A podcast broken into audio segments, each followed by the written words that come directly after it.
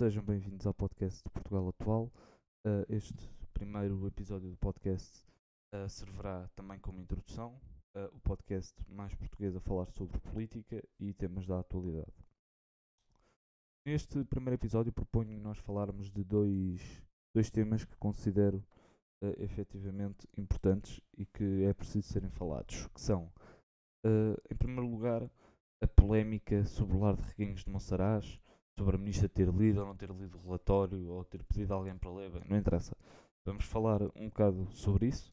Vamos falar também sobre um, uh, o anúncio que foi feito pelo Primeiro-Ministro há cerca de 3 dias uh, a dizer que Portugal estava a entrar em recessão económica e que era preciso fazer alguma coisa porque senão vai haver consequências catastróficas.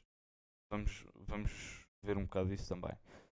Portanto, começando pelo primeiro tema, o tema do lar de reguinhos de Monsaraz começa a ser um bocado incompreensível e agora vou ter de atribuir o termo uh, que o presidente do CDS uh, eh, atribuiu à ministra, que é a ministra da insensibilidade social. Porque esta ministra não teve a sensibilidade sequer de, de, de abrir o relatório, por, muito, por, por, muito, por muitas páginas que tenha. Porque é preciso efetivamente ler o relatório, senão não se vai a lado nenhum, não é?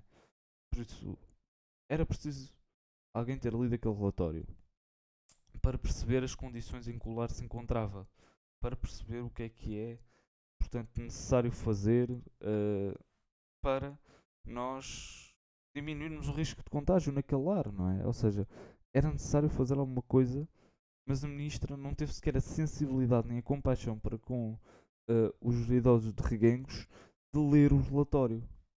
Porque a ordem dos médicos, eu só trabalho de lá ir, é? fazer a avaliação, fazer o relatório, e a ministra não o ler. Ou seja, isto é, no fundo, incompreensível. Porque nós vamos ver. Tudo bem que é a ministra do Trabalho, Solidariedade, ou, sei, ou seja, ainda tem ali algumas pastas acumuladas. Mas caramba, há que fazer o, há que fazer o seu trabalho, não é?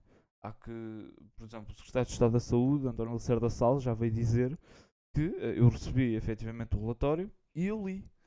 Uh, ou seja, aqui não há grande margem para erro.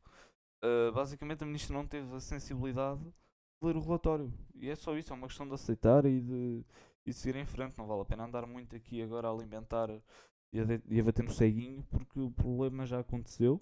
Os idosos já estavam nas condições que estavam, pelos vistos, há bastante tempo, e ninguém, e foi preciso ir à ordem dos médicos, lá ir, para alguém perceber efetivamente, e para a opinião pública perceber efetivamente aquilo que se estava a passar. Nós vemos idosos de fraldas, uh, completamente medicados, uh, com fezes, fezes por todo o lado, uh, má gestão pessoal, pessoal insuficiente. Ou seja, temos um lar efetivamente com poucas condições, mas que uh, foi um lar que estava disposto a receber uh, os idosos que lá estavam. Porque o lar podia ter dito: muito bem, nós não temos condições, mas vale, mas vale não abrir para não prejudicar também os idosos, não é? Isso é que seria efetivamente bom senso. Mas a realidade é que não é bem assim, porque uh, o lar de Reguengos é uma situação. Próprio, a própria Ministra da Saúde veio dizer que o lar de Reguengos é uma situação um bocado controversa, um bocado complicada. Mas daí uh, não lerem o relatório feito uh, pela Ordem dos Médicos a falar sobre este mesmo lar, acho um bocado, acho um bocado triste uh, e, e sobretudo uma falta de respeito para com os, para com os idosos uh, que lá residiam, não é? Tiveram que ser movidos de lá por causa dos focos de infecção. Por isso uh, é necessário nós fazermos efetivamente qualquer, qualquer coisa. O nosso segundo tema de hoje é a recessão económica, ou seja, Uh, o Primeiro-Ministro há três dias vem anunciar que o país está a entrar em recessão económica. Mas não veio dizer de quem é a culpa, quem é que fez a má gestão, quem é que tomou as decisões que prejudicam a maioria dos portugueses. Ou seja, basicamente a culpa da recessão não é de ninguém, não é? E, e o engraçado ao ver estes comunicados do Primeiro-Ministro são mesmo esse: é que ele não admite as fragilidades nem os erros do seu governo. Sei que não fica bem em política, mas fica bem em termos humanos, não é? Uh, porque nós vamos ver cada decisão que é tomada em São Bento uh, ou no Conselho de Ministros tem uh, um peso ou na carteira dos portugueses ou na vida dos portugueses. E neste caso foi, foi em termos de estilo de vida. Porque nós fomos ver, as empresas começaram a fechar em massa por não terem, não terem a capacidade para, para abrirem, não é? E nós vamos ver, e nada, o governo não deu um apoio. Um. Nem que desse um euro, dava um euro, já era, já era alguma coisa. Era um mísero apoio, não é? Mas nada, preferiu, não preferiu dar nada, preferiu disponibilizar o layoff do que ajudar uh, efetivamente aqueles comerciantes que estavam em maior dificuldade, as pequenas e médias empresas, uh, os bares, os restaurantes. Ou seja, toda a gente sofreu as consequências e toda a gente passou fome nesta pandemia. Mas aqui a questão e aquilo que o governo faria bem, nem que seja em termos humanos, era perceber: nós temos esta pandemia, houve este impacto. O que é que nós, governo, o que é que nós, Estado português, podemos fazer para ajudar os portugueses, para ajudar os contribuintes? Mas não, é preferível subir para o lado, uh, dizer, que, dizer nos comunicados que está tudo bem, que não há queda de PIB, que não há queda de desemprego, que está toda a gente a trabalhar e que o país funciona normalmente.